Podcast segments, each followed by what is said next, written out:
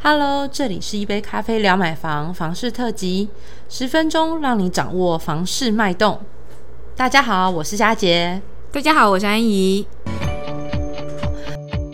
那安怡啊，我最近啊，因为在主持 Podcast 嘛，嗯那所以开始有朋友陆续会就是也走到了人生要买房的阶段了。嗯好，那有在跟我聊，就是诶他们的呃想要买房的样貌啊什么的。嗯那我就因为你知道做数据统计起来。嗯就是难免就开始分析了一下，因为大家会跟我分享一下他们的，比如说年收啦、准备投款啦，对。跟预计要买房的那些呃总金额的部分，对对对然后让我来协助他们去评估说，哦，他要可能要选在哪里比较好啊，或者什么的。那我觉得，诶、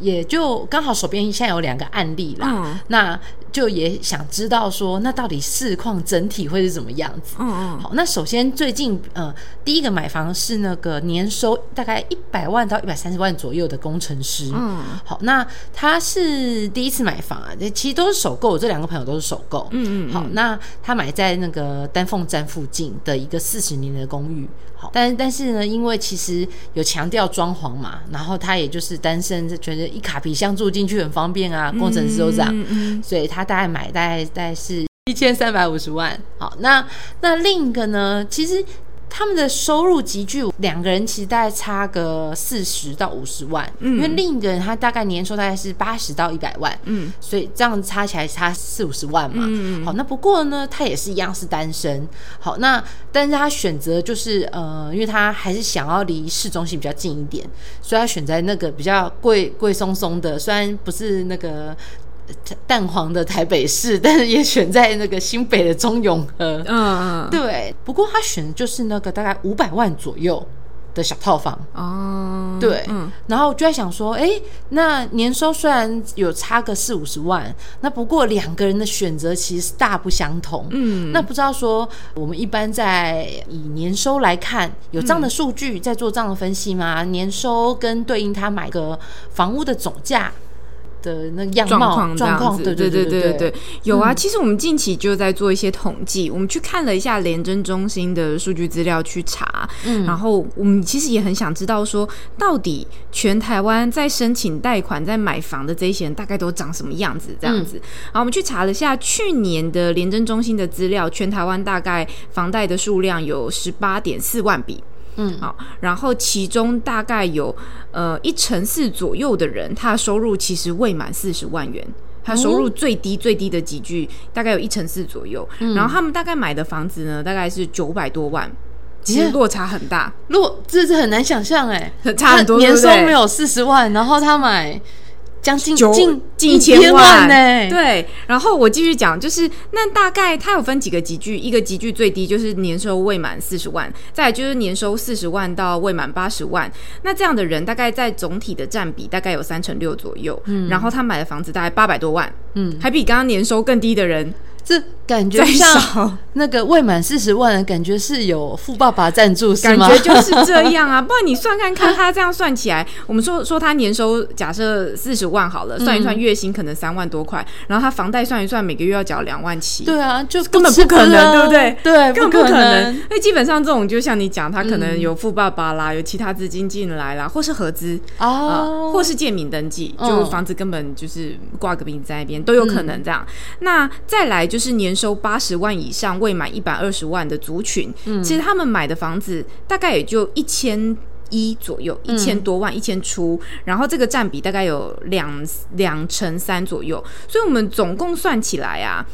呃，年收一百二十万元，就是刚刚我们讲的 range 嘛，就包含你刚刚前面的案例，大概年收都一百二十万元以内或上下啦。对，总体来说，这些人大概就占了总体的房贷的占比的七成。嗯也就是说，我们现在申请全台湾去年全台湾申请房贷的人当中，有七成的人人其实他年收都不到一百二十万。嗯，然后他买的房子的集聚大概就是九百到可能八九百到一千一左右而已，嗯。也没有很贵哎、嗯。其实没有大家想象中可能那么高，就是哇买房子都怎样，年收也要破百、破两百、破三百，其实没有，嗯，对，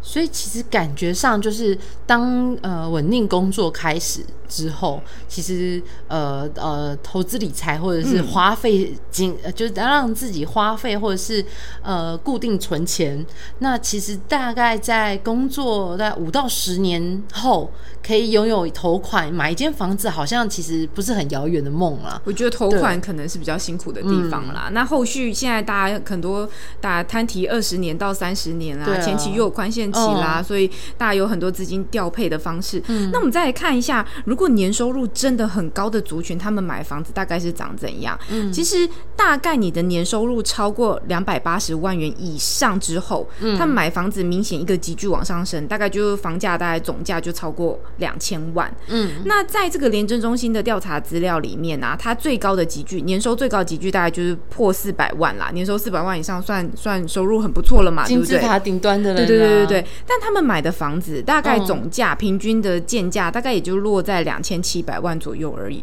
嗯，也就是说，年收四四百万元以上的人啊，他大概买的房子的价格会是他年收可能六倍左右。嗯，但年收可能未满。一百万就一百万左右的人，但他买的房子的价格会是他年收的十倍。嗯，所以大家买的房子的价位没有落差的，像薪资落差那么大。嗯，但是他的房贷负担可能会差很多。嗯，一个差十倍，一个才差六倍。所以对于收入比较低的人来说，他背房贷其实辛苦更多的。哦，对啊，而且我要收回刚刚那个金字塔顶端的，因为你看，嗯，刚刚讲四百万，对，但是他买的不还不到三千万的房子，对对对对对。那显然那些破亿。的大户可能都不在这里面哦，他们都是现金在买房，买房，谁跟你贷款？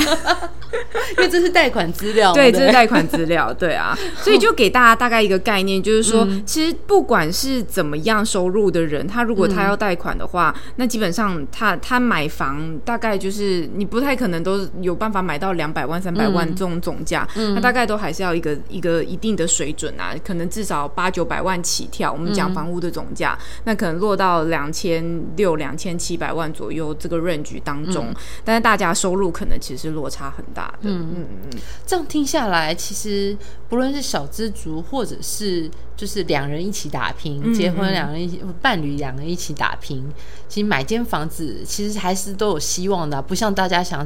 呃想象中的好像很困难呐，或者是真的买没有办法买房子，而只是看自己。呃，当然不能好高骛远，说那我就要选择，呃，明明年收可能加起来没有，呃，没有没有到一百三，但是我要选两千万的房子，这种跳一个大集聚，那就是有富爸爸再加 富妈妈，可能还有富阿姨跟富叔叔，我不确定。但是如果靠自己的话，还是有机会的。对，就是要努力一点这样子啦。那的确就是这些在背房贷的房贷族，至少我们看到从他的年收入区间来看，大概八成左右的人，他的年收其实都未满一百六十万。我们讲呃。七成七八成啦，嗯，对，七成左右的人大概年收都未满一百二十万，所以呃，他们的年收其实没有大家想象中这么高，这样子，嗯，给大家做个参考，嗯，好，那我们这回分享的就是房市小数据，希望大家觉得有一些收获。那如果大家觉得不错的话，欢欢迎帮我们五星推荐，或是分享给你身边的朋友。那我们下次聊喽，拜拜，拜拜。